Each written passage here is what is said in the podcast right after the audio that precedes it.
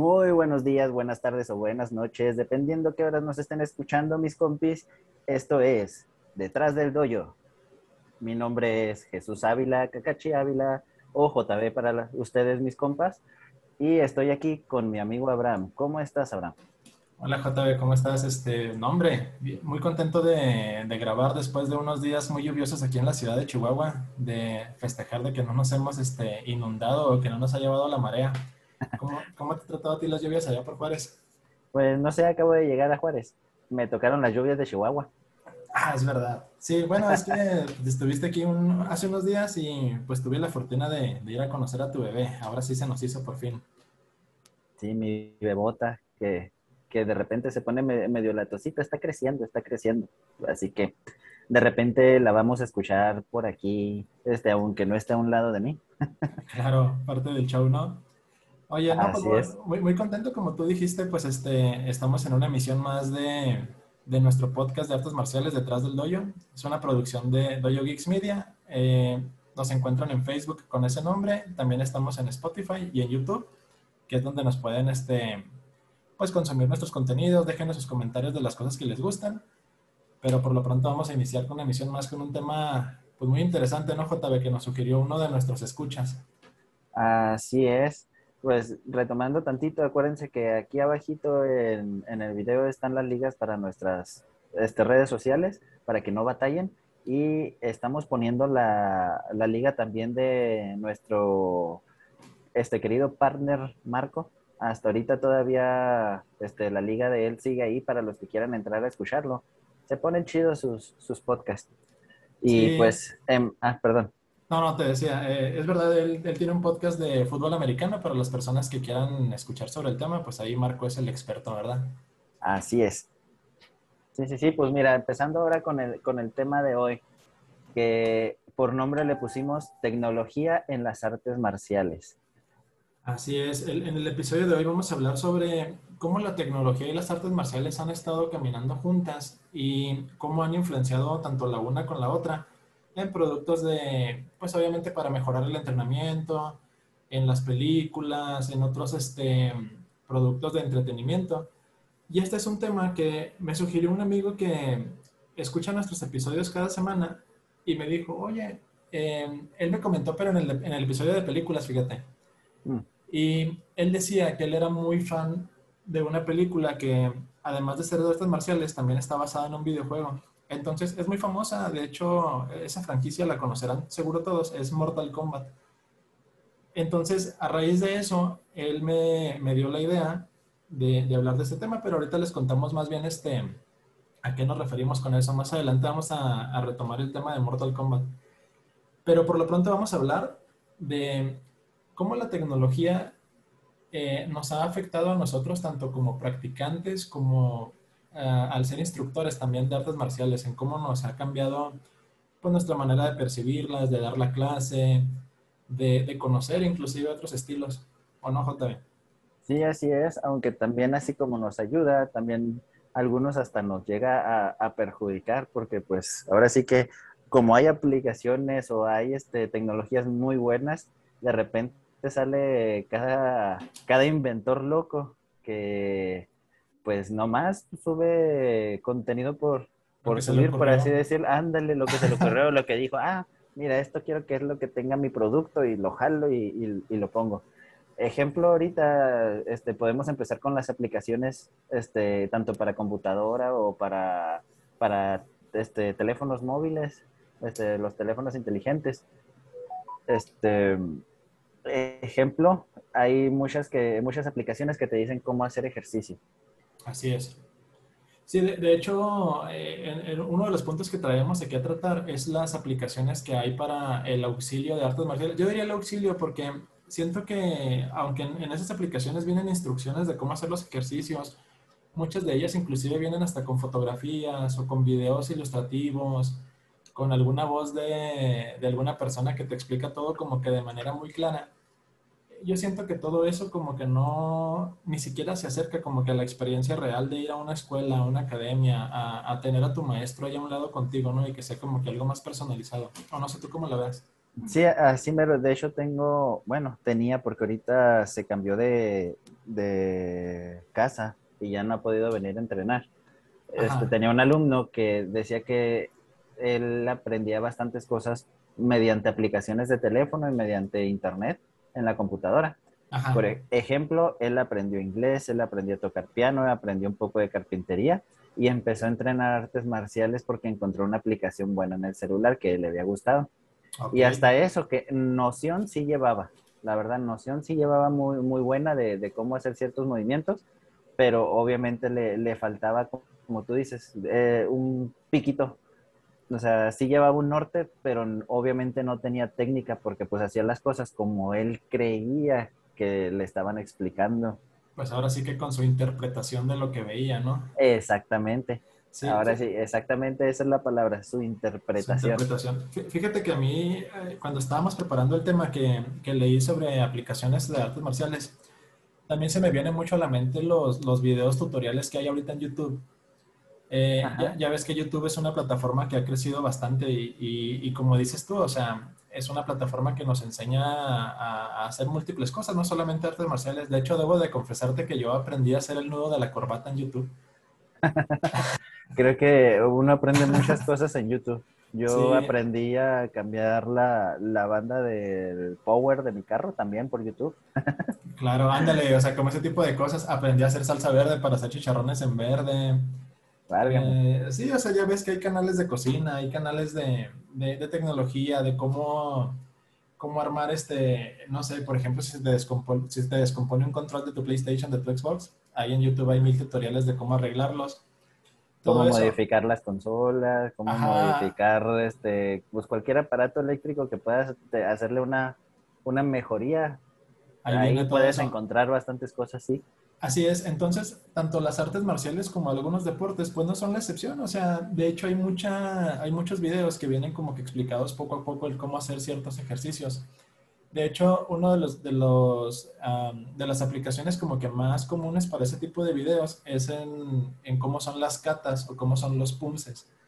En el caso, por ejemplo, de, de, del karate o del taekwondo respectivamente, porque mucha gente cuando quiere consultar cómo es un kata o cómo es un pumse, YouTube es como que una gran opción para, para verlo, ¿no? Pero ese es un tema como que está muy debatido, o sea, hay muchos maestros a los cuales no les gusta como que la gente las consulte ahí, porque pues a lo mejor depende mucho de, de las asociaciones o de en qué país lo están haciendo, cosas así.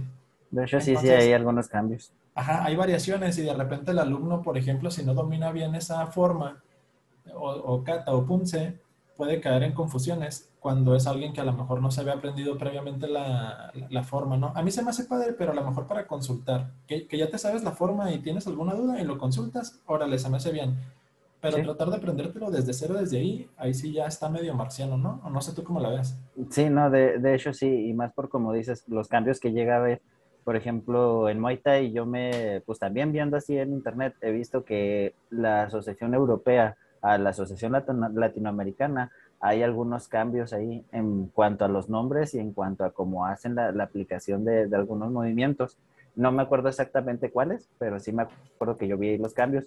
Y de hecho sí, sí he visto a, algunos alumnos que de repente hacen un movimiento que yo no les he enseñado. Yo, ah, caray, ¿y tú de, de dónde o qué onda? Eh, pues es que había un video, profe. Ah, ah, pues mire, está bien, vea los videos que quiera y ponga si quiere alguno en práctica, pero antes de ponerlo en práctica, dígame, porque puede llegar inclusive hasta lastimar a algún compañero donde él no se espera el movimiento porque no se los he enseñado, todavía no le enseñó cómo cubrir, todavía no le enseñó cómo escapar, etcétera, etcétera. O cómo contraatacar, entonces pues va a agarrar en curva a todo mundo y puede llegar a lastimar a alguien. O es más, le digo, y aparte, ¿qué tal si ese movimiento no es este, legal dentro de, lo que nosotros estamos practicando? Este estilo, claro. Fíjate que ahora que mencionas eso, eh, un arte marcial que en los últimos años ha estado en, mucho crecimiento y que de hecho fue muy de la mano con el crecimiento también de plataformas como YouTube, ha sido el, el Jiu-Jitsu brasileño. Entonces, tú ahorita en la actualidad en YouTube te topas muchísimos videos de tutoriales de movimientos de Jiu-Jitsu brasileño entonces, son videos muy padres y muy ilustrativos. O sea, la verdad, tú lo ves y te hace mucho sentido las cosas que están haciendo las personas que ejecutan ciertas técnicas.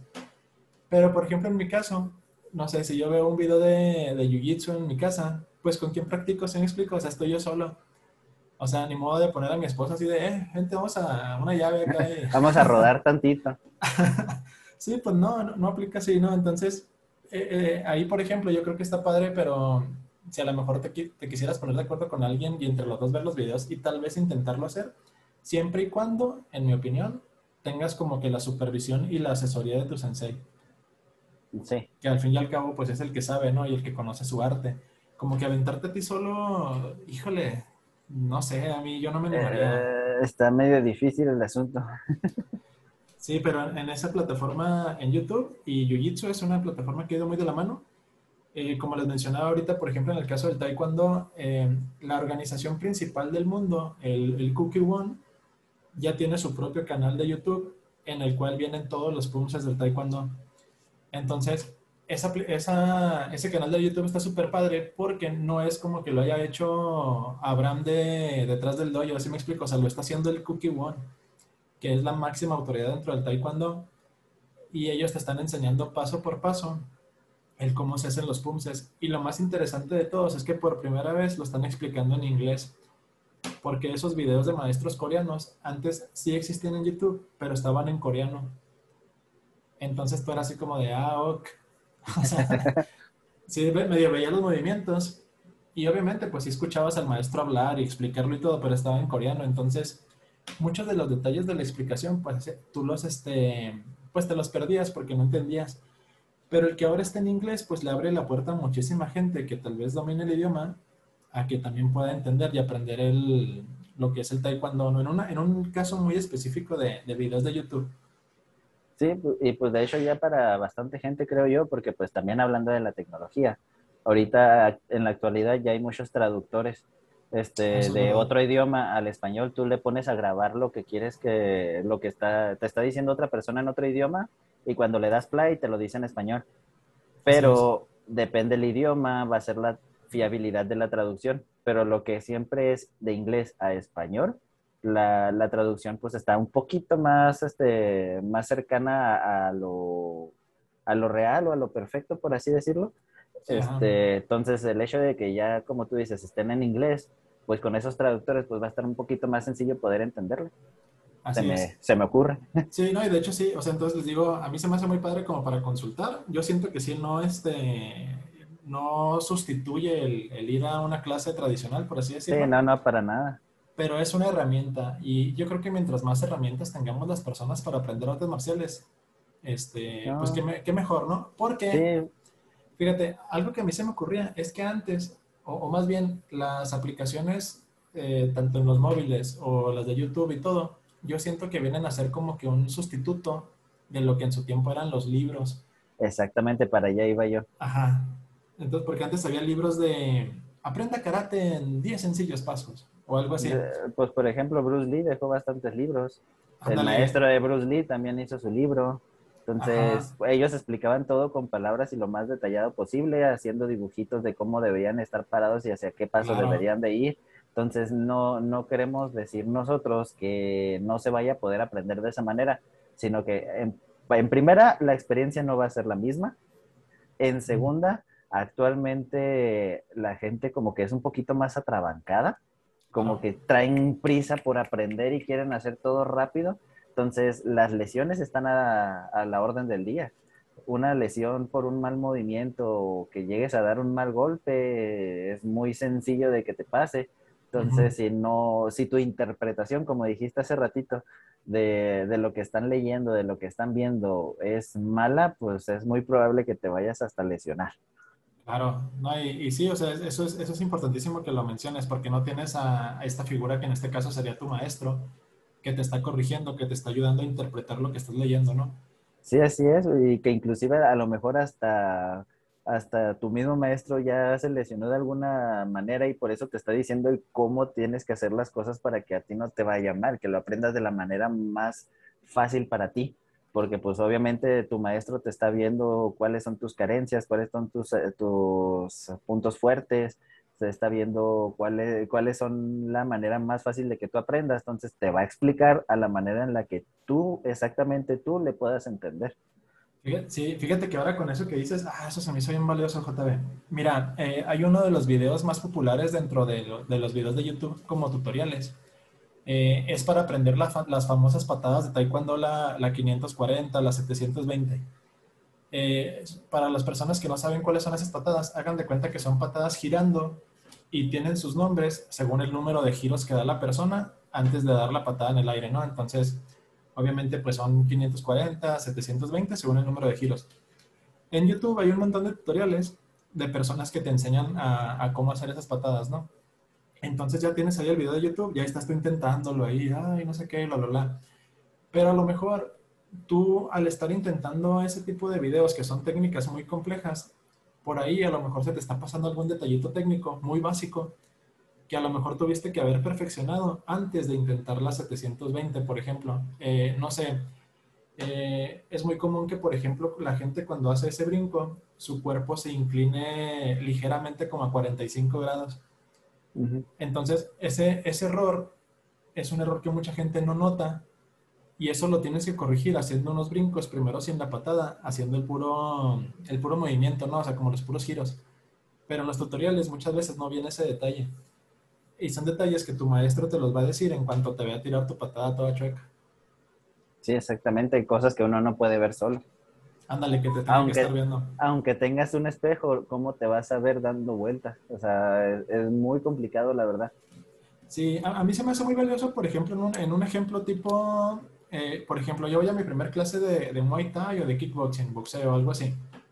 Y es mi primer día y a lo mejor mi primer día ya quiero llegar con mis vendas hechas para no perder tiempo en, no sé, en ponerme las vendas. Un tutorial de YouTube para ver cómo venderme a mí se me hace, eh, pues no sé, como que una gran opción como de ver más o menos, o al menos darme una idea, ¿no? No llegar totalmente en blanco a que me enseñen cómo venderme. Darte una idea, sí, porque también depende el maestro, la escuela, o el tipo de, clase que vas a ver, porque en cuanto a vendajes, pues hay de un anillo, de dos anillos, de tres anillos, o los cinco anillos. O sea, hay muchos tipos de vendaje. El vendaje de box que lleva su colchoncito en los nudillos. Este, Eso es correcto. Entonces, sí, también hay bastantes tipos de vendajes. Y dependiendo la, la escuela a la que vayan, es el que van a usar también. Ándale, sí, como dices tú, pues depende de lo que vayas a trabajar y totalmente de acuerdo, pero pues sí, o sea, ahí es donde digo, o sea, una persona que ve un tutorial así de la nada, pues no va a saber distinguir eso, ¿no? Ah, sí, o, exactamente. o va a querer llegar con, no sé, a lo mejor unas espinilleras de, de, cierta marca que no son, o a lo mejor va a llegar con guantes de taekwondo a una clase de box y no, pues ahí no le van a servir. No sé, o sea, tienes que tener cierta asesoría a la hora de consumir ese tipo de, de materiales, ¿no? Sí. Entonces, eso sería por el lado de YouTube. Hay algunas aplicaciones en el celular. Fíjate que acordándome así rápido de una, eh, hay una que a mí me gustaba mucho antes de, la llegada de los petos electrónicos al taekwondo, que ahorita más adelante vamos a hablar de ellos, que era una aplicación que tú bajabas a tu teléfono y haz de cuenta que el teléfono se te partía la pantalla en dos. En un lado era el azul y el otro lado era el rojo. Entonces, cuando estaban en clase, tú estabas viendo un combate de tus compañeros y en el celular ibas tocando los puntos. Y era una mm. manera como de simular el, en un combate de un torneo, ¿no? Entonces decías, bueno, vamos a practicar eh, un combate simulando lo que es un torneo, a, a, marcar puntos. Y aparte tus compañeros pues trabajaban lo que era la apreciación de un juez, ¿no? De para ti si eso fue punto, si no fue punto, si consideras que esa patada vale dos, vale tres, según el reglamento en este caso de taekwondo, ¿no? Y ese reglamento estaba muy padre porque podías cambiarle los parámetros de, perdón, esa aplicación, estaba muy padre porque le podías cambiar los parámetros de, del, marcador, o sea, de que cada toque tuyo, cuántos puntos eran. Entonces, por ejemplo, para deportes o estilos como el karate también te servían, porque el karate también es por puntos. Entonces, esa aplicación eh, era de Taekwondo, estaba muy padre, ya es un poquito vieja, pues les digo, antes de la, de la incorporación del peto electrónico, pero es la que se me viene mucho a la mente que usábamos en la escuela. Sí, no, pues fíjate, yo navegando, este, me encontré un titipuchal y medio.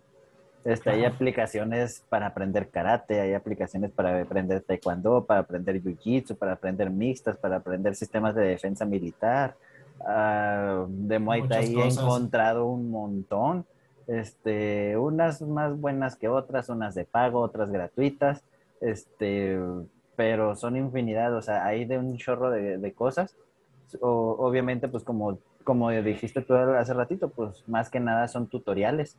Claro. Y pues lo que yo le recomiendo a todos los compis que nos están escuchando es de que si en algún momento ustedes deciden usar alguna aplicación o utilizar algún video de guía, este, lleguen con sus maestros y, y pregúntenle si es una aplicación buena para por si su maestro no la conoce, tenga una chancita de ponerse a ver y ver si les va a servir.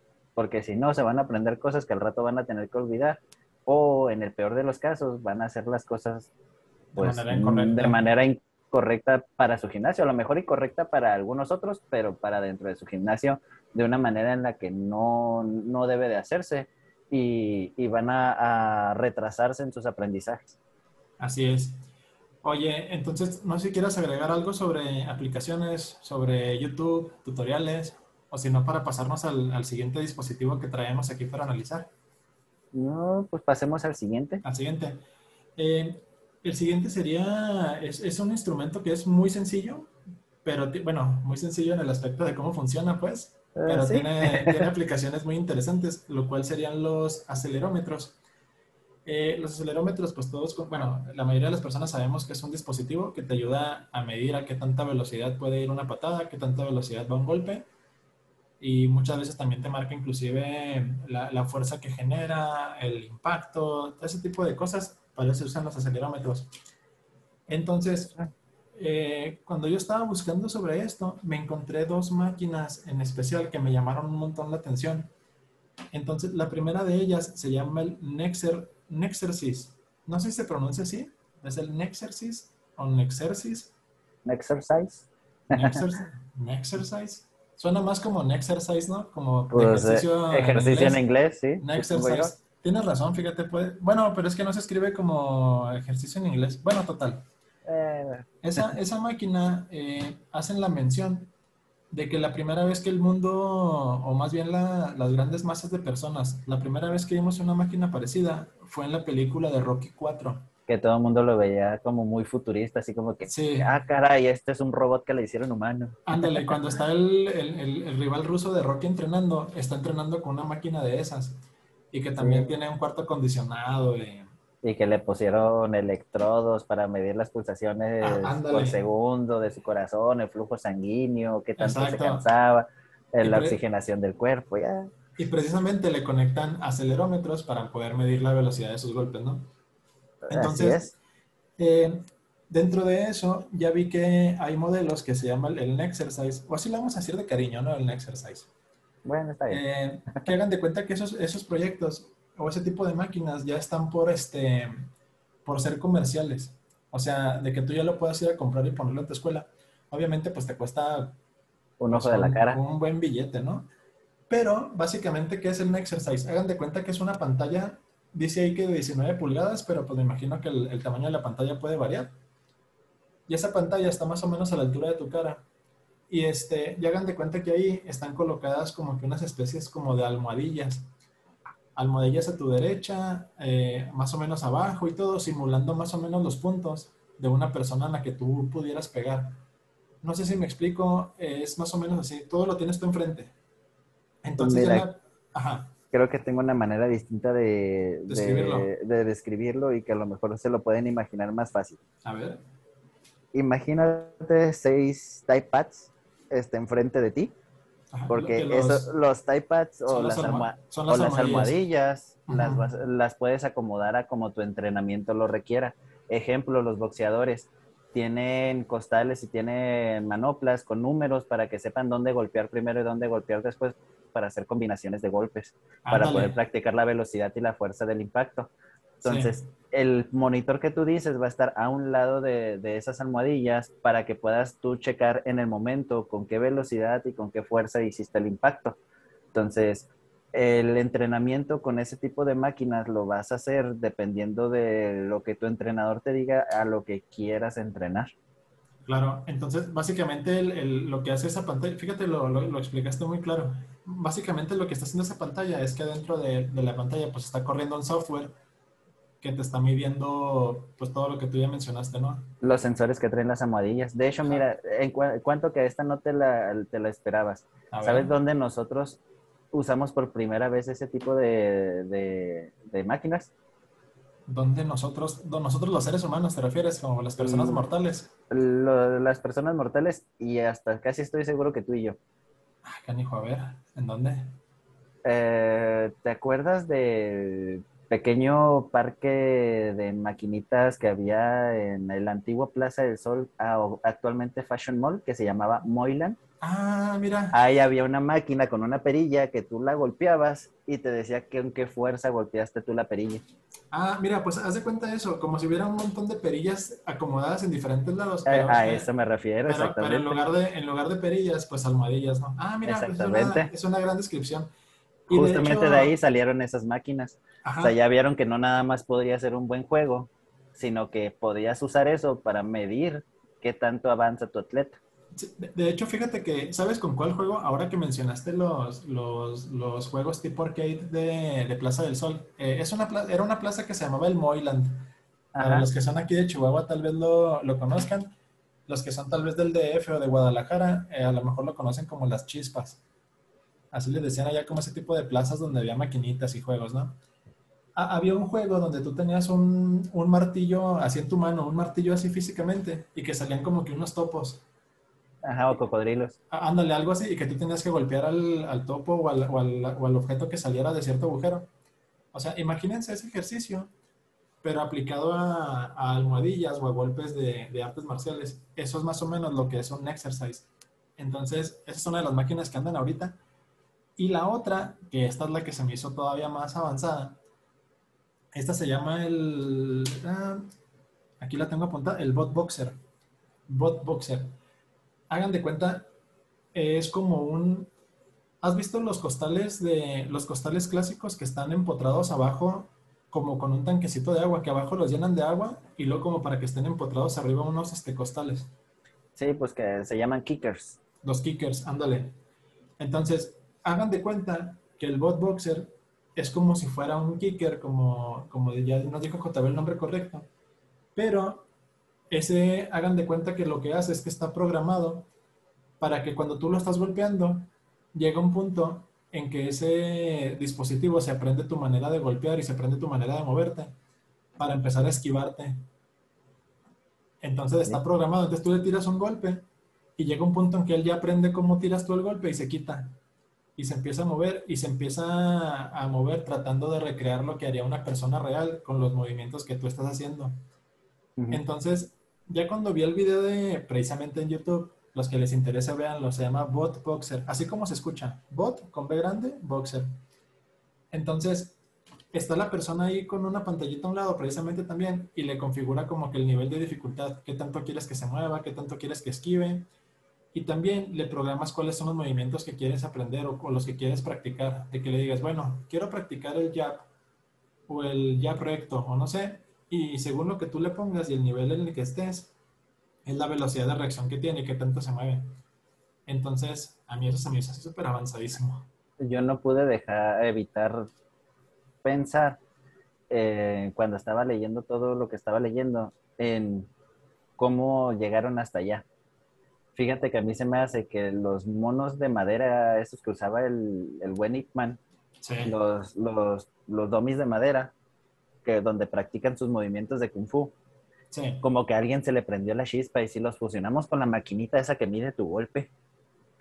O sea, y que de ahí hayan salido todas las demás máquinas. Bueno, y si ya mide la fuerza del golpe, podrá medir la potencia, podrá medir la velocidad. Y si programamos un, un entrenamiento para poder practicar en estas cosas y de ahí salir todas las ideas, como que de todo lo que ya se usaba en las artes marciales, este, fusionarlo con, con la tecnología, como que siguió su caminito de esa manera, no sé. Claro, no, y de hecho, pues a mí se me hace como que es la consecuencia, como dices tú, de, de todo ese avance, ¿no? Porque, por ejemplo, el, el instrumento que tú dices de, de madera tenía como, es como un tronco de madera, como con ciertas salientes, por así decirlo, como con Sí, unas- que simulaban una pierna y dos brazos. y dos brazos.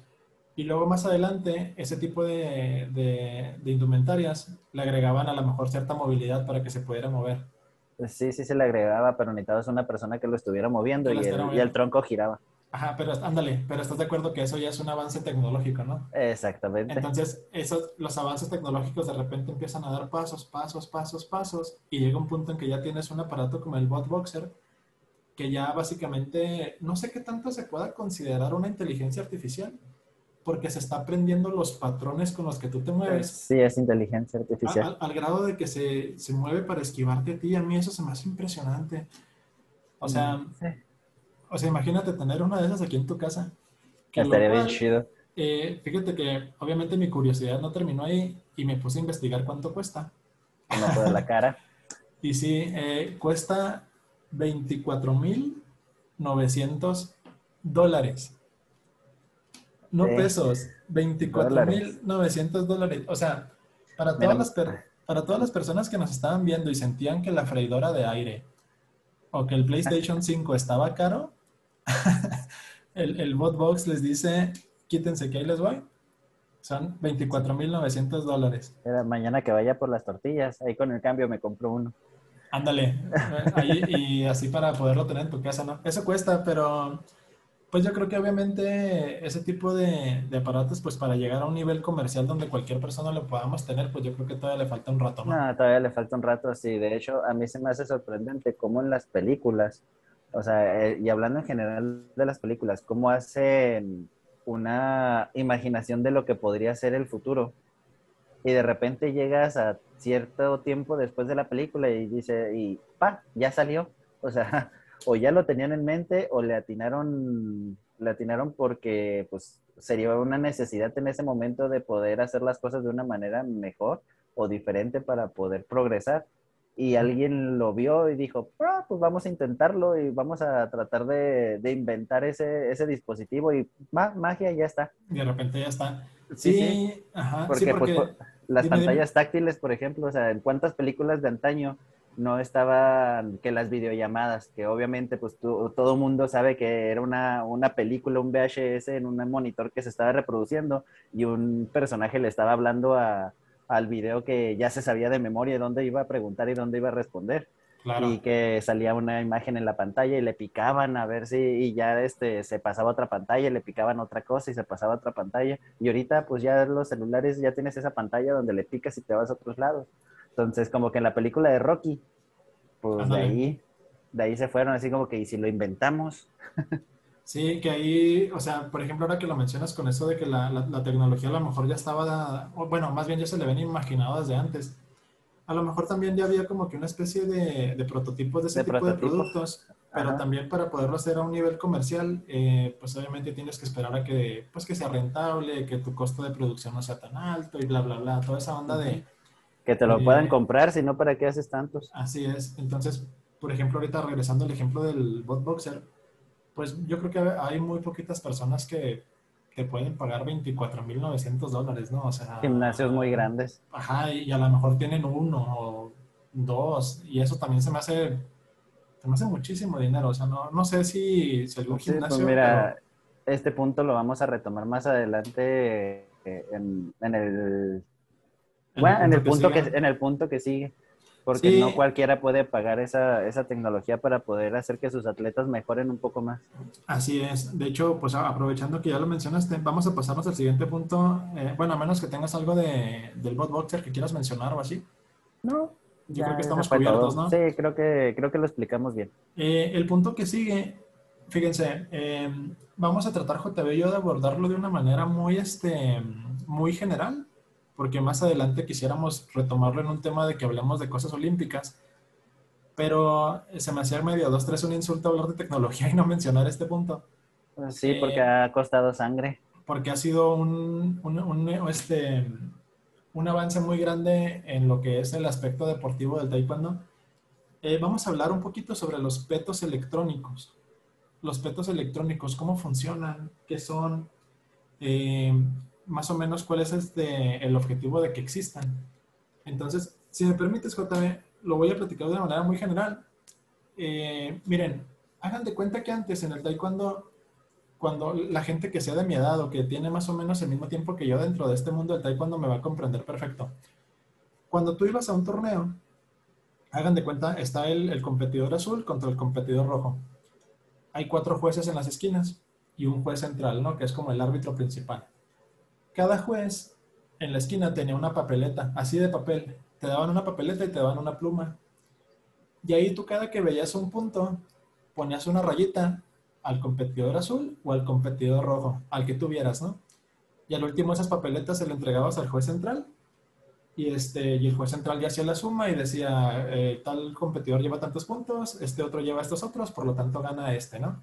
Así era el taekwondo de antes, o al menos en sus inicios.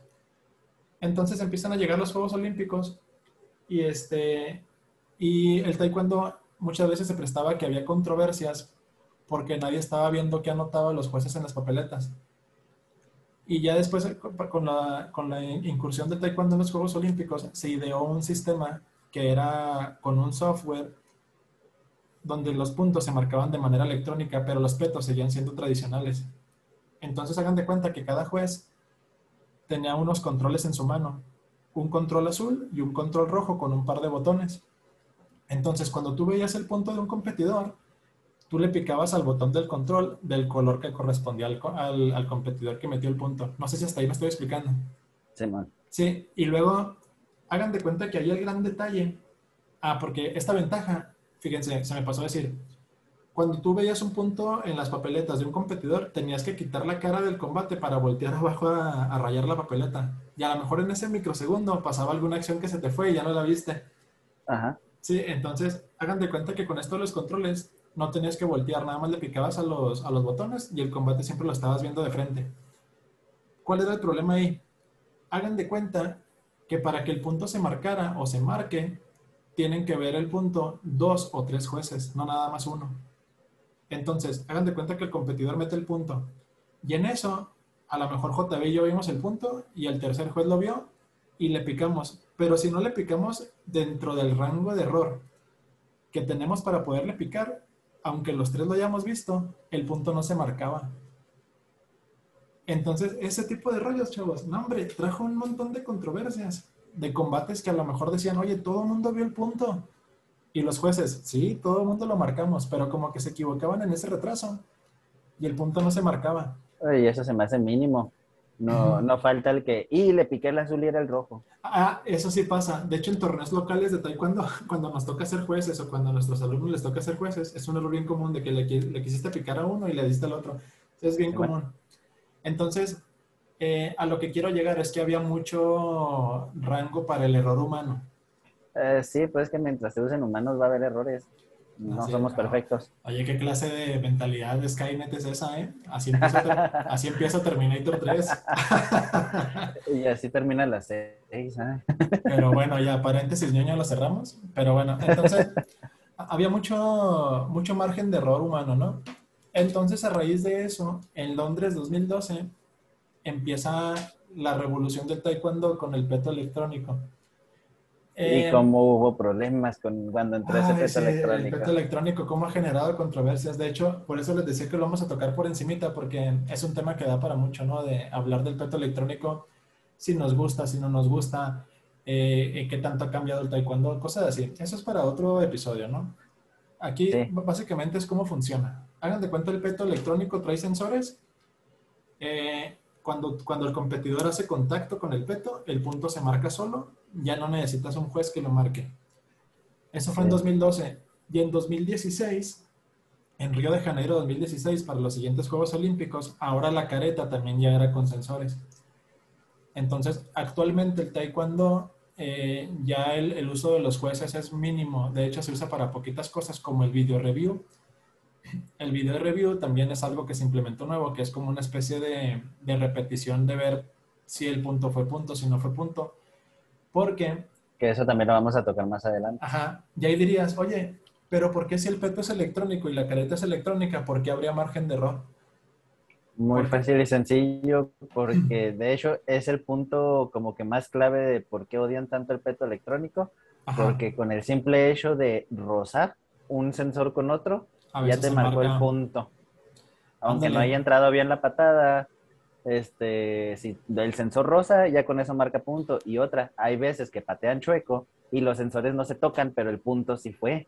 Entonces también ahí es donde no marca el punto porque los sensores no se rozan o no se tocan. Entonces como que fue una gran controversia cuando entró ese peto. Ándale, y no necesariamente que, que, la patada entre chueca. Hay ocasiones que pegas la patada bien correctota y casi lo partes a la mitad y todo. Y Pero el no funcionó. por alguna razón el sensor no lo marcó. Ajá. Y es así como de, ah, Órale. Pero el ejemplo más claro y el más sencillo es cuando en la careta, hagan de cuenta que la careta tiene sensor, ¿no? Pero la careta está descubierta de la parte frontal de la cara. Entonces, si tú le tiraste una patada al, a, tu competidor con el que estás este, haciendo combate y a lo mejor le pegaste en la nariz, ahí no hay careta. ¿Sí me explico? Pero el punto cuenta, o sea, le estás pegando una zona válida. Entonces, los jueces son los que siguen haciendo ese tipo de cosas con el video review básicamente así funcionan los petos electrónicos. Y con el video review, JB, de hecho entro al siguiente punto. ¿No te lo quiero echar una vez? Sí, es hacer las cámaras de 4D. O sea, ya no son 3D, ya son 4D. Para los que querían más, 4 son más que 3. Oye, antes de platicar lo que es una cámara 4D en, el taekwondo, ¿alguna vez fuiste a uno de esos cines que eran 4D o algo así le llaman? Ah, tipo en los estudios Universal y todo ese rollo. Eh, sí, que actualmente creo que en el Cinepolis ya lo, marcan, lo manejan así, ¿no? Una sala de cine 4D. Ándale, que por ejemplo, no sé, fíjate, eh, no sé quién Chihuahua, es que hace mucho no voy al cine por lo de la eh, pandemia. sí, pues ni yo tampoco, pero sí me acuerdo de que los asientos se mueven, o sea, si estás en un terremoto, los asientos se mueven. Que si este, de repente están junto al mar los, personajes, de repente te avientan agua ahí de, la silla de enfrente. Este, ah, pues que según esto para que vivas la escena. La emoción. Eso se conocía como una sala 4D, me parece, o algo así. Sí. Pero acá, acá es diferente, no es el mismo concepto. Acá se llama cámara 4D.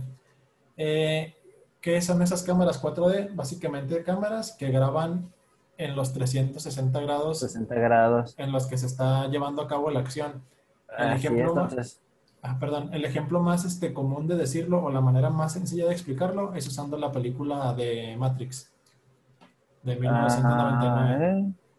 Ah, eh, básicamente el efecto Matrix, ¿no? Que era el que una persona como que se queda congelada y luego se ven todas las tomas alrededor. Sí, así es, así de que pues pueden alegar, no, es que mire, ahí se ve donde entró la patada y giras la cámara y ya los ves del otro ángulo y no, mire, no terminó de tocar antes de que el otro tocara primero la patada. Ándale. para ese tipo de, de errores, pues poderlos solucionar en el momento Así es. Entonces, esa cámara 4D eh, hizo su, gran estreno ahora en los Juegos Olímpicos de Tokio 2020. Y este, hagan de cuenta que cuando tú estabas viendo, para cuando estamos grabando esto, la, competencia de taekwondo ya fue. Entonces, cuando tú veías un punto, como dice JB, cuando había un video review, con la cámara 4D podías cambiar a cualquier ángulo que el juez necesitara para ver si el punto fue válido o no. Sí, de hecho, inclusive creo que hasta por arriba los, puede, los pueden ver. O sea, del ángulo desde arriba para ver bien, ¿no? Ah, bueno, pero es que es, como otra... tengo... O sea, es, sí, o sea, eso es correcto, pero eso ya más bien es otra cámara. O sea, la cámara que está desde arriba. Ajá. Y, y, el efecto del 360 es como la que está a nivel tatami, por así decirlo, ¿no? Ah, ok. Yo entonces ahí me confundí un poquito. Ajá. Sí, de hecho, creo que esto de la cámara 4D también es para un pequeño videojuego que, le implementaron también a los taekwondoines ahora no me acuerdo para qué competencia o si lo querían implementar en las Olimpiadas para que estén haciendo competencias con un contrincante virtual. Ah, fue, un video que estuvo muy famoso en Facebook hace un par de semanas, ¿no? Que era una pantallota. No me acuerdo, no, lo vi hace rato, pero sí, sí me acuerdo, o fue en Facebook o fue en YouTube, donde dijeron que querían implementarlo para poder hacer combates sanos sin, sin haber este contacto con, con, con algún otro participante. Sí, el, que tú mencionas, el que tú mencionas estuvo en Facebook hace un rato, de hecho lo, lo, compartimos algunos de mis amigos y yo en nuestros respectivos muros. Y haz de cuentas, como tú dices, eh, se ponía la persona como con una especie de sensores enfrente de una pantalla. Y en la pantalla estaba la otra persona como su contrincante. Nada más que creo que ahí el contrincante era virtual y estaba haciendo combate y ya te marcaban si él te metió el punto, si tú lo metiste. También se veía interesante, pero no sé si ese video era real o nada más era un experimento o algún pues, prototipo. yo me acuerdo de haber leído que era un prototipo para, para poder hacer los torneos virtuales para que no tuviera que ser tan presenciales. Ahora por la pandemia, ¿no? Ajá, sí, es lo que yo leí, pero pues sabrá si se va a seguir con el proyecto, si era verdad el proyecto tampoco me metí tan a fondo.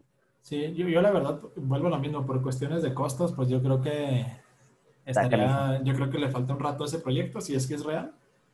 Sí, porque pues como todo esto, esto lo han hecho el taekwondo, pues más que nada por motivos olímpicos, pues son, son prototipos que si son buenos, pues ahora le va, van implementados, si son malos, pues van para atrás, pero el problema es los costos, no todos los países tienen la suma para poder entrenar a sus participantes de esa manera. Porque como tú dijiste, es un billete, son 24 mil dólares de un dummy.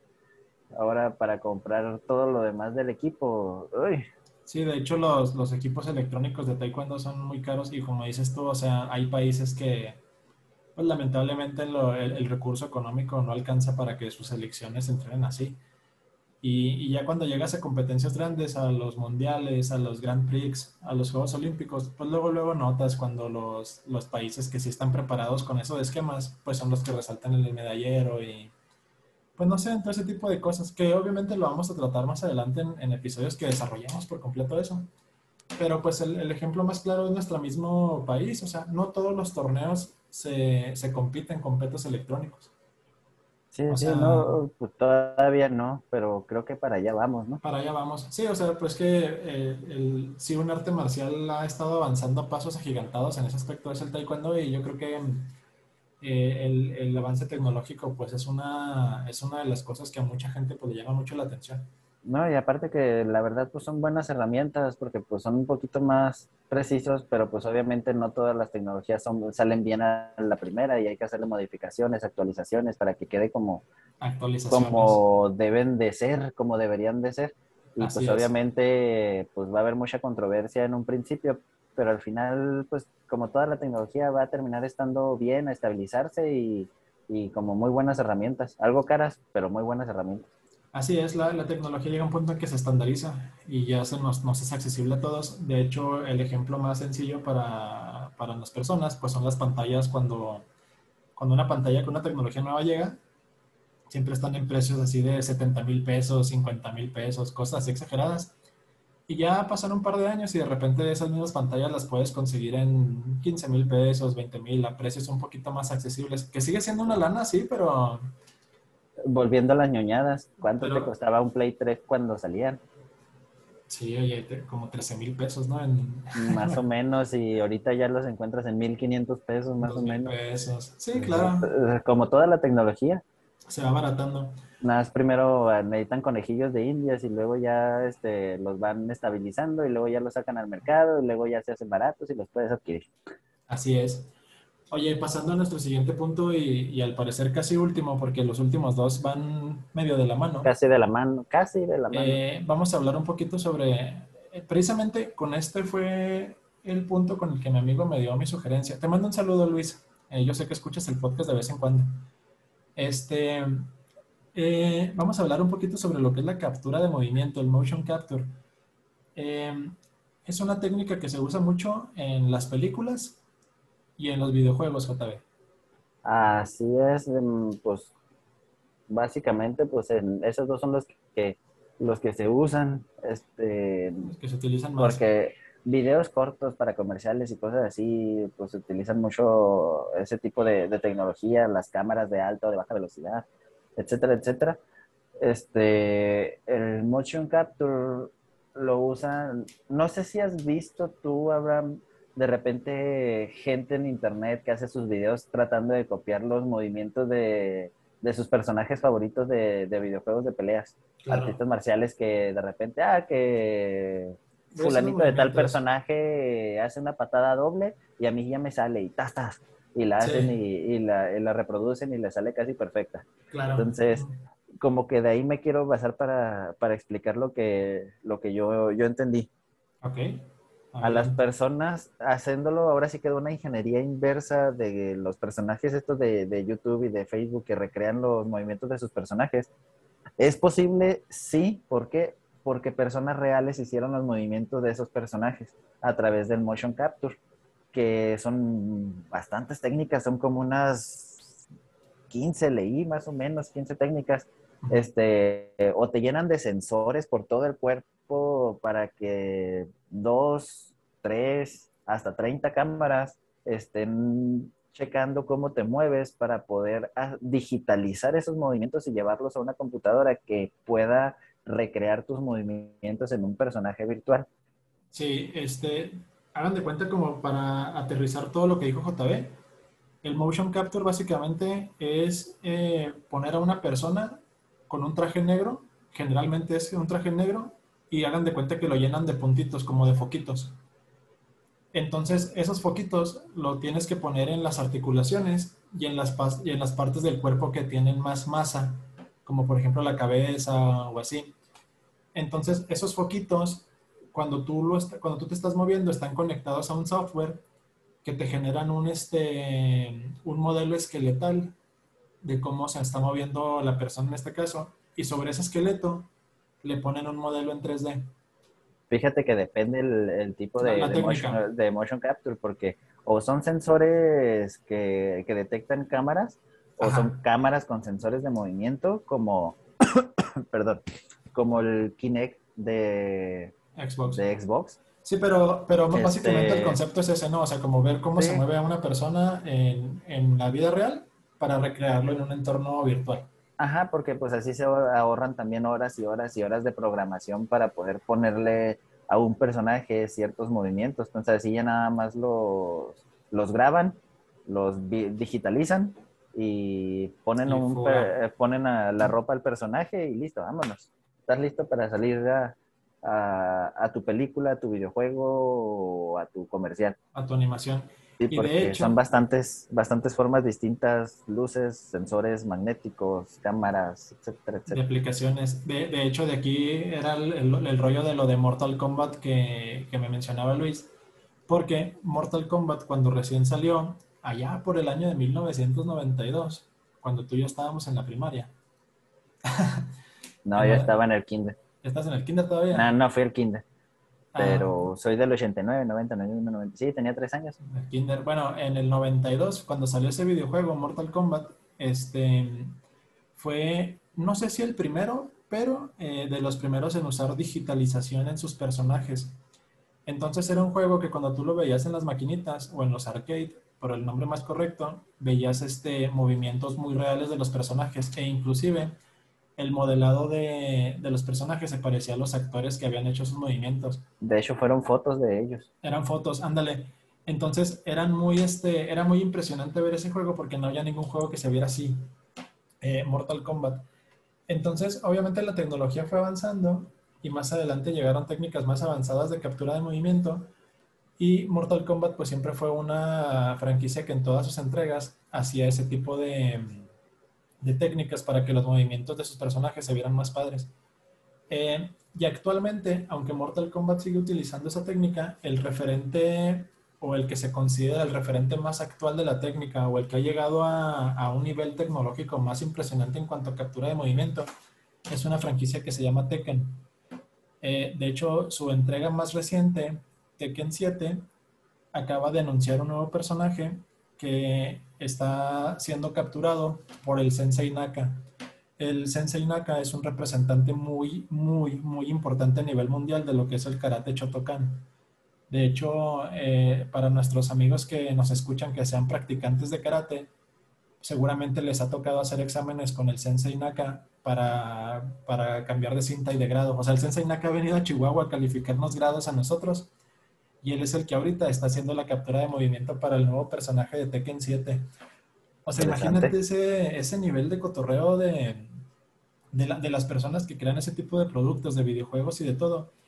Eh, a mí eso me, me, dio a entender que son personas que están realmente involucradas con el mundo de las artes marciales. Porque, eh, no sé, decían, bueno, necesitamos un personaje que, que, en este caso, el nuevo personaje de Tekken 7, que necesita saber karate Ok, ¿quién es el o un representante súper importante actualmente del mundo en karate? Ah, pues el Sensei Naka. Y lo invitan a él a hacer la captura de movimiento. Y hay en YouTube documentales completos de cómo fue esa captura de movimiento y cuáles fueron las intenciones de, de mostrar el karate tradicional a través de un personaje de un videojuego actual ahorita de 2021. Entonces, la captura de movimiento es una técnica que ha avanzado bastante, que a mí se me hace pues no sé, o sea, es, muy bonito. Yo, yo, tengo aquí el juego en mi casa, Tekken 7, y, estarlo viendo y, ver cómo se mueven los monitos, igual que en la vida real.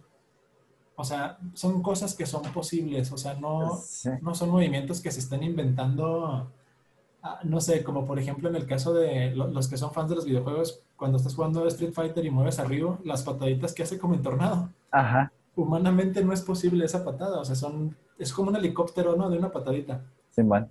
Sí, se ve muy bonito y es encantador y me gusta mucho Street Fighter, Simón. Pero en la vida real nadie puede tirar una Duke, ¿no? No, pues absolutamente nadie y de ninguno de los personajes que sale ahí. Así es, pero por ejemplo sí puede hacer los movimientos que hace el Sensei Naka. Bueno, con su respectiva distancia, ¿no? O sea, obviamente pues él es el Sensei Naka y uno pues es un... un simple mortal. Un simple mortal ahí que le echa ganas, pero lo que voy es que reconoce los movimientos. No, y obviamente pues en los videojuegos le van a poner su crema, o sea, obviamente le van a, ah, poner su fantasía, pero son en base a movimientos reales. Así es, entonces... Tú no vas a eh, sacar fuego ni vas a sacar rachitas de viento que vayan a lastimar al oponente, simplemente vas a dar el golpe y la patada y ya.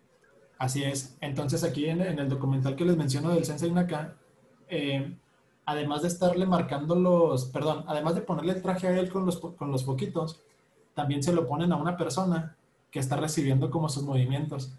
Entonces él cuando hace las barridas o cuando hace ciertos golpes, la reacción del cuerpo de su compañero pues es la reacción que va a tener el personaje dentro del juego. O sea, el cómo se caería una persona de una manera real al recibir esa barrida o esa caída. Está muy padre ese documental, se los recomiendo bastante. Me imagino el pobre que esté de conejillo de indias o de, colchón del, del, Sensei Naka y bueno, ya estoy bien, vamos a seguirle. El siguiente. Su bolsita de hielo en la cabeza para, para aguantar el guamazo. sí, que, que, me imagino que, que, el compañero del Sensei Naka, pues me imagino que también ha de saber artes marciales, ¿no? No creo que pongan a cualquier mortal ahí a recibir golpes. Pues quién sabe si se quieren ahorrar presupuesto, tal vez sí. No, pero pues alguien acá más leve, ¿no? Porque, pues van, a ponerle ese efecto de una sola persona a todos los personajes. No creo que le vayan a poner una reacción distinta a cada personaje. Ajá. Y si lo hacen así, pues tienen muy buen presupuesto. Así es. Sí, o sea, más bien hacen la captura del sensei para que haga los movimientos del personaje que está moviéndose así. Y el de cómo reaccionan, esa reacción es como para todos. Genera, Sí, general. Es como general. Ándale, de que cuando te den esa patada, el monito, no sé, si le pegaste en la panza, tiene que agarrarse la panza. No sé, por ejemplo. Bueno, entonces, pues todos los monitos se van a agarrar la panza.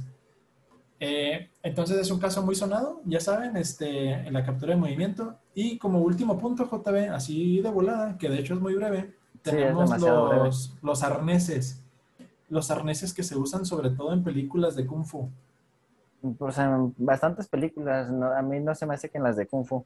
Este, prácticamente a todos los que nos están escuchando, este, todos los movimientos que ustedes vean en el aire de alguna película mm, va a ser, este, obviamente con arnés, que dieron un brinco muy alto o muy largo, este, o Superman que va volando, Así es. Este, o que te dieron, le dieron una patada o explotó este, una bomba y salió volando el personaje, lo jalan con arnés, lo empujan con arnés. Este, los, este, pues sí, todas las, las películas de acción, de, de peleas, este, utilizan esa, esa misma tecnología. De arneses. Sí, de hecho, la, y, los ejemplos que traemos para ilustrar esta idea que estamos este, mencionando, eh, la, pues yo creo que la más famosa es El Tigre y el Dragón del año 2000, ganadora de un Oscar, por cierto. Y este, tenemos Héroe de Jet, Li.